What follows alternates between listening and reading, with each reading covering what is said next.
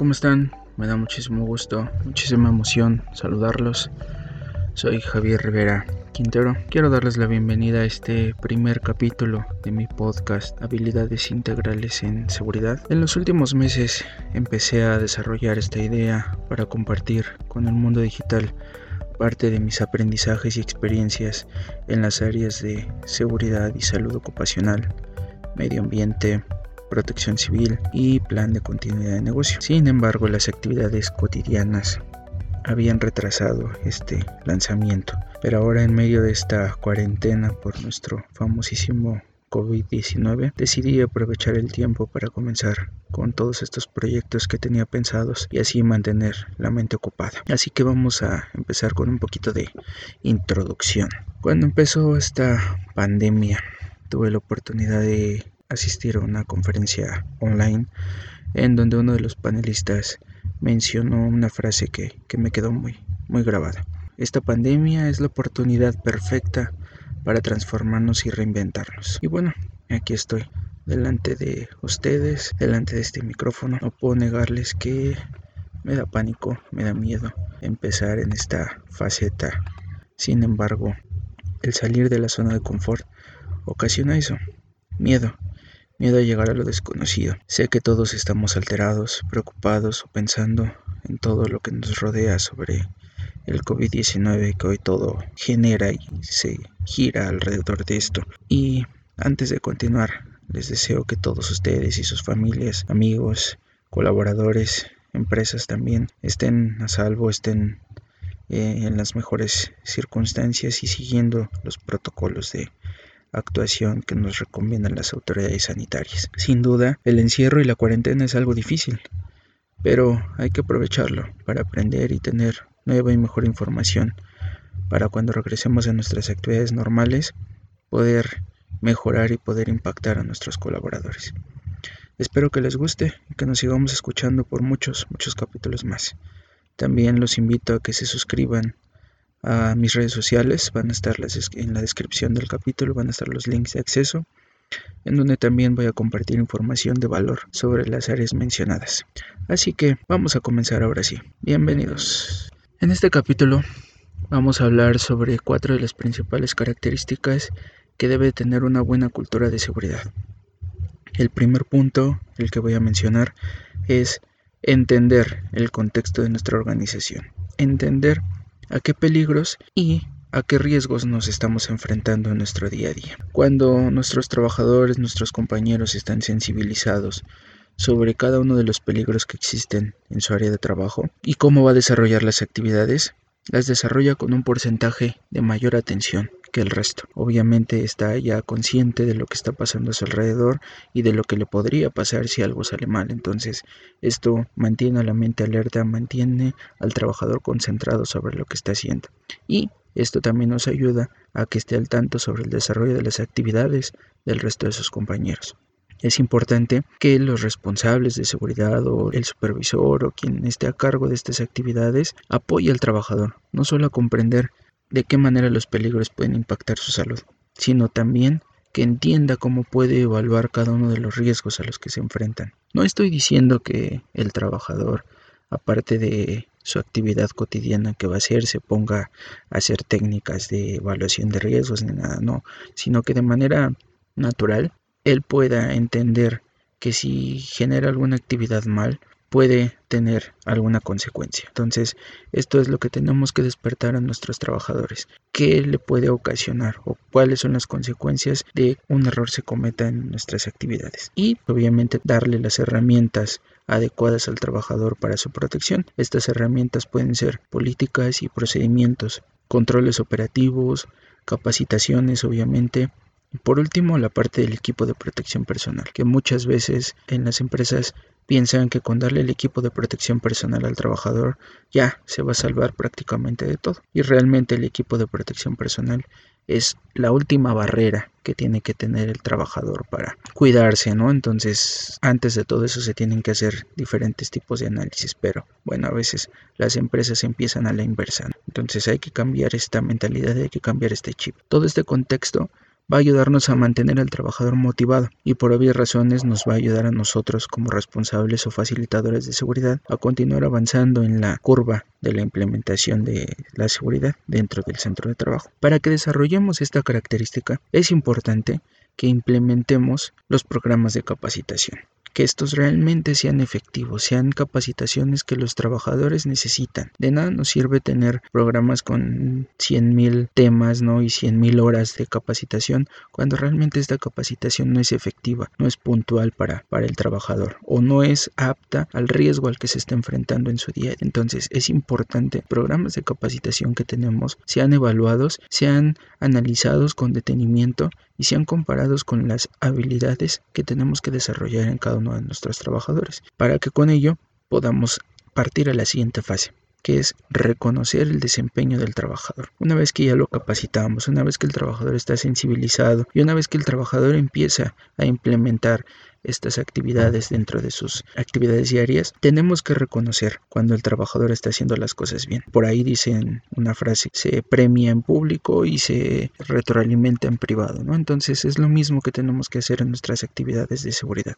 Reconocer cuando un trabajador está empezando a hacer las cosas bien. Eso nos ayudará a que el trabajador se sienta comprometido, se sienta motivado a seguir haciendo las actividades de forma segura. Adicionalmente, el trabajador siempre tiene que ser tomado en cuenta. Siempre que hagamos una actividad de detección de peligros, de evaluación de riesgos, la actividad que tenemos que hacer de primera instancia es consultar al trabajador. El trabajador que ejecuta la actividad es un experto, o sea, ya está capacitado para esa actividad. Entonces debemos de consultar al trabajador para saber qué es lo que él observa en su en su actividad, cuando él ejecuta la actividad, que él puede observar, cuáles son los puntos de mejora que él tiene, qué observaciones él ha generado, a lo mejor la máquina no está colocada a una buena altura y eso puede ocasionar un riesgo ergonómico, o a lo mejor la instalación está deficiente o no se le ha dado mantenimiento a la máquina, ¿no? En todos esos puntos a lo mejor que nosotros no podemos tener eh, en el expertise, los facilitadores de seguridad no somos todólogos en todas las herramientas ni en todos los procesos productivos, debemos de confiar en,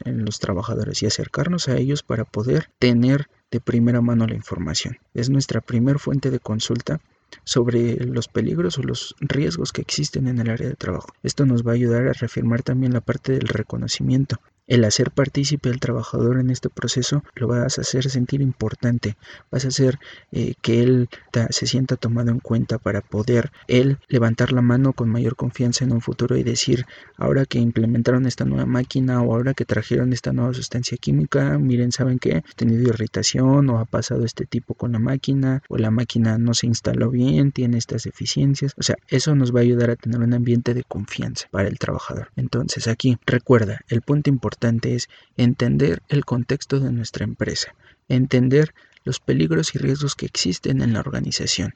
Esto nos va a ayudar, créeme, a que tengas una menor fatiga en la gestión de los peligros y la evaluación de riesgos y nos va a evitar obviamente también mucho estrés en nuestras actividades cotidianas.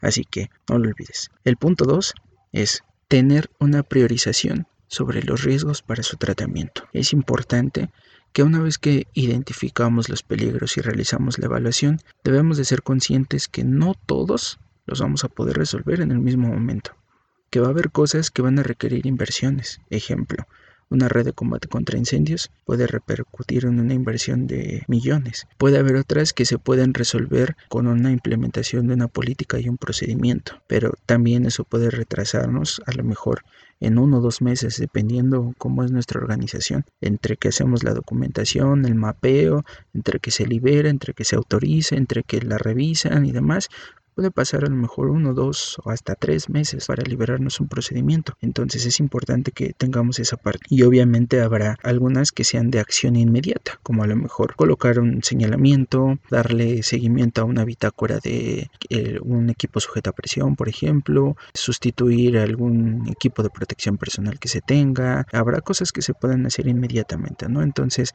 Es importante que para que tú al momento de hacer tu priorización de riesgos no caigas en una decepción porque no estás cerrando ninguno o porque ya te pidieron resultados en el primer mes pero al final del día no has cerrado ninguno y vas a reportar cero y te van a regañar o no vas a cumplir el objetivo que te ha marcado la organización, tienes que tener una priorización, saber sobre qué punto vas a empezar a atacar primero. Y esto te va a ayudar a que obviamente las cosas que sean de una resolución inmediata las puedes empezar a tocar, a atacar, perdón, y con ello puedes empezar a tener resultados. También para esto, obviamente es importante que tú contemples cuáles son los riesgos que pueden generar mayor daño a la integridad de tus compañeros, ¿no? a la integridad del personal. Es importante aquí que, que no perdamos la visión del alcance como área de seguridad o como facilitadores de seguridad, ya que muchas veces esto se convierte en, yo las llamo las cartas de Santa Claus, en donde pedimos infinidad de cosas, ¿no? Prácticamente queremos demoler el centro de trabajo y hacer uno nuevo, y pues obviamente eso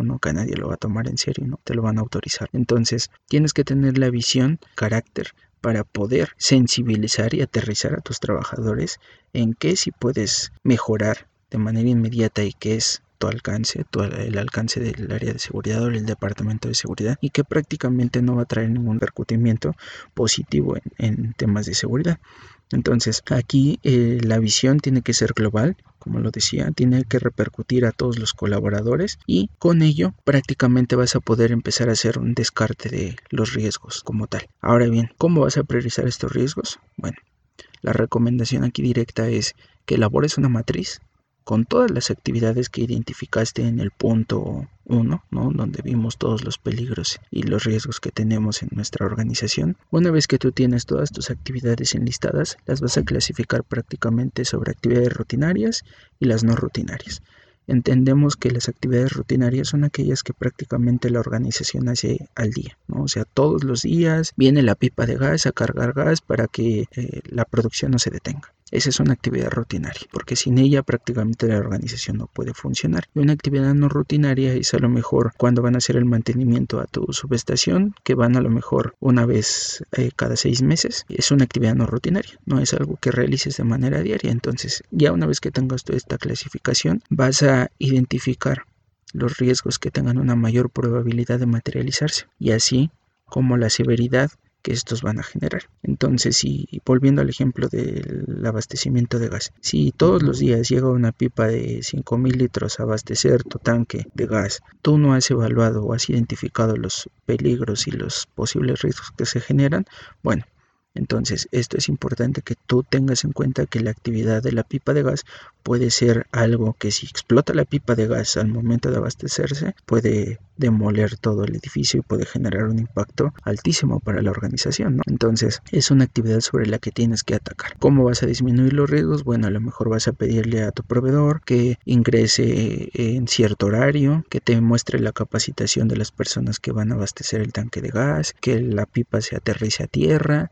vas a hacer un pequeño checklist para revisar que la pipa venga en condiciones adecuadas, que la manguera esté en condiciones adecuadas, que tu tanque de gas también esté en condiciones adecuadas, así como la instalación. Entonces, de esa manera vas a ir empezando a, a descartar los riesgos hasta que llegues prácticamente a tener el riesgo, mm, si bien no controlado al 100%, porque el riesgo siempre va a estar ahí, pero vas a tener un mínimo de, de, riesgo como tal. Es importante que en esta matriz existan todas las actividades que se desarrollan y que obviamente mantengamos una actualización constante de la misma para evitar la famosa ceguera del taller. Aquí lo importante que tenemos que recordar es que no todos los riesgos los vas a poder resolver de forma inmediata. Eso es importante que tú lo tengas en cuenta para que al momento de que tú veas tus resultados globales no digas, híjole, es que este año no cumplí con la meta o este año mi objetivo de reducción de riesgos quedó muy por debajo, ¿no? Y eso te empiece a caer decepción en cumplimiento, ¿no? Entonces es importante que la responsabilidad la suma quien la tiene que asumir, ¿no? Si hay que hacer una inversión y nadie te la autorizó, bueno, ya no repercute en ti, o sea, tú hiciste prácticamente todo lo que estaba a tu alcance, ¿vale? Entonces, recuerda, no todos los riesgos los vas a resolver de forma inmediata. Ese es el, punto a recordar aquí. El tercer punto sobre el que vamos a hablar es identificar un camino práctico para el tratamiento de los riesgos. Les mencionaba en el punto 1 que teníamos que entender qué era lo que nos rodeaba y en el punto 2 mencionamos sobre la priorización de cada uno de los riesgos. Ahora bien, cómo vamos a tratar cada uno de estos riesgos con los que vivimos en el día a día. Aquí, un error que muchas veces yo me encuentro en las empresas es que existen metodologías robustas, complejas, certificadas y grandiosas, ¿no? O sea, procedimientos espectaculares en materia de, de, tratamiento de riesgos. Sin embargo, los tienen archivados en carpetas, ya sea en su computadora o en carpetas físicas, están archivados ahí como un tesoro prácticamente del responsable de seguridad y solamente se desempolva o se abren los archivos en dos ocasiones. Cuando hay una auditoría, ya sea por la autoridad o por algún cliente que te pida alguna revisión o cuando en el peor de los casos sucede un accidente y ahí nos piden a ver revisa si habíamos evaluado ese riesgo entonces ahí es cuando nos acordamos de que teníamos una, una matriz y que había un procedimiento y nos vamos a ver qué era lo que habíamos puesto ahí. Entonces el proceso de tratamiento de riesgos debe de ser práctico fácil y comprender fácil de comprender ¿no? o sea lo, lo más importante es que también tenemos que divulgarlo con todo el personal porque el objetivo es que todos puedan aplicarlo en sus actividades cotidianas. Es importante recalcar que todos deben de ser capaces de dar un tratamiento a los riesgos que se presenten en el área de trabajo, ya sea que el responsable de seguridad y salud ocupacional no se va a poder replicar en mil partes como un holograma, para estar atendiendo todas las actividades. Y aquí es lo que muchas empresas pueden pensar o a veces me dicen es que el área de seguridad frena la operación de la planta o frena la productividad o es un gasto prácticamente porque el trabajador pues a veces está parado esperando a que llegue el de seguridad, a que le firme el permiso o a que le autorice el ingreso a tal área o a que ingrese el proveedor. Entonces a veces es donde seguridad prácticamente queda solamente como alguien que firma permisos y no debe de ser así. Esta idea la tenemos que cambiar. Seguridad debe ofrecer un coacheo sobre las actividades que se van a desarrollar y que el personal propiamente que ejecuta la actividad debe tener conciencia de los riesgos a los que está expuesto y cómo es que va a implementar algún control para disminuir su exposición. De igual manera también el responsable de ese personal y el responsable del área debe también asumir la responsabilidad. Aquí prácticamente estamos compartiendo la responsabilidad entre trabajadores, jefes de área supervisores del personal y el personal de seguridad también, ¿no? O sea, no es de que nada más, aquí no digo que seguridad se va a lavar las manos y que ya no va a hacer su función ni nada, no. Seguridad tiene que convertirse en ese facilitador para poder coachear a los trabajadores y a los supervisores sobre qué puede suceder si algo hacen mal. Es recomendable que todos asumamos la responsabilidad que nos toca, tanto de personal interno como de personal externo, porque muchas veces pensamos que no somos completamente responsables de lo que le suceda a todo el que visite nuestro centro de trabajo. Entonces es importante que también lo tengamos en cuenta. Aquí lo que quiero que recuerdes es que el responsable de seguridad no es un holograma que va a estar presente en todas las actividades. El responsable de seguridad tiene que ser un facilitador, un facilitador de la seguridad que lleve y que acompañe a los trabajadores y jefes de área para poder desarrollar sus actividades de manera segura. El último punto sobre el que quiero hablarles hoy es la retroalimentación constante. El ciclo de este proceso prácticamente se cierra con lluvias de idea, con discusiones, ¿no? Entre trabajadores, supervisores y el área de seguridad. Estas discusiones prácticamente tienen que tener la pregunta central de qué podemos hacer mejor para poder desarrollar nuestras actividades de forma más eficaz, más seguras y con ello buscar que el centro de trabajo tenga la menor cantidad de riesgos. Esto sin duda es un trabajo arduo, es un trabajo de mucho seguimiento, pero también de mucha retroalimentación entre todos. Siempre va a haber algo que podamos mejorar. Siempre podemos buscar algún método para poder ir haciendo el riesgo cada vez más chiquito. Sin duda, va a haber riesgos con el que vamos a tener que vivir en el día a día. Vamos a tener que estar ahí siempre y vamos a tener que aprender a existir entre el riesgo y nosotros prácticamente, ¿no? Entonces, aquí la retroalimentación tiene que estar todos involucrados. No nada más el de seguridad se tiene que sentar un día y decir, bueno, ¿qué podemos hacer aquí mejor? Porque si el de seguridad toma una iniciativa y toma algún procedimiento adicional que eso vuelva a la actividad más tardada, eh, menos productiva o con un mayor costo tanto de personal como de recursos financieros, pues obviamente no va a ser bien visto por, por la parte de la alta dirección. Entonces aquí es importante que la discusión y la retroalimentación sea entre todas las áreas que participen. Recuerda, siempre debemos de preguntarnos qué pudimos haber hecho mejor. Siempre va a ser una clave el mejorar. Para ir cerrando este capítulo, me gustaría que hiciéramos una recapitulación sobre los cuatro puntos que vimos. El primer punto es entender los peligros y evaluar cada uno de los riesgos a los que nos enfrentamos en nuestro día a día. Y esto no nada más es en nuestro centro de trabajo, sino en nuestra vida cotidiana. Siempre veamos y entendamos qué es lo que está pasando a nuestro alrededor. El punto dos es priorizar cada uno de los riesgos que tenemos. Sin duda, como les decía, no podemos resolver todos los problemas o todos los riesgos en un solo momento. Va a haber lugares eh, o va a haber riesgos en los que quizás nos tardemos hasta un año o dos, dependiendo la burocracia de las empresas, el compromiso que tengan, ¿no? Entonces, eh, depende de muchos factores la manera en la que se vayan cerrando los riesgos. Y tres, identificar un camino práctico para el tratamiento de los riesgos. Eh, si bien hay muchas metodologías que son excelentes y son bastante completas y bastante eficaces, yo te recomiendo que tu metodología sea práctica, no sea funcional, sea entendible por todos y que todos puedan desarrollarla dentro del centro de trabajo. Y el último punto es la retroalimentación. Siempre, siempre, siempre buscar y preguntarnos de qué manera podemos mejorar, de qué manera podemos tener con mayor seguridad y teniendo siempre en objetivo la mejora continua prácticamente. Estos cuatro puntos quizás se escuchan fácil decirlos, ¿no? Pero sin duda son puntos complejos en los que tenemos que trabajar, ya que tenemos que tener en cuenta que para desarrollar o para implementar o mejorar una cultura de seguridad, tenemos que lidiar con uno de los factores más difíciles, el factor humano. Todos de manera individual tenemos características intrínsecas que nos hacen únicos, así como diversos entornos que pueden ser familiares, económicos, de salud, mentales, etc. Lo cual puede repercutir en la implementación de esta cultura de seguridad.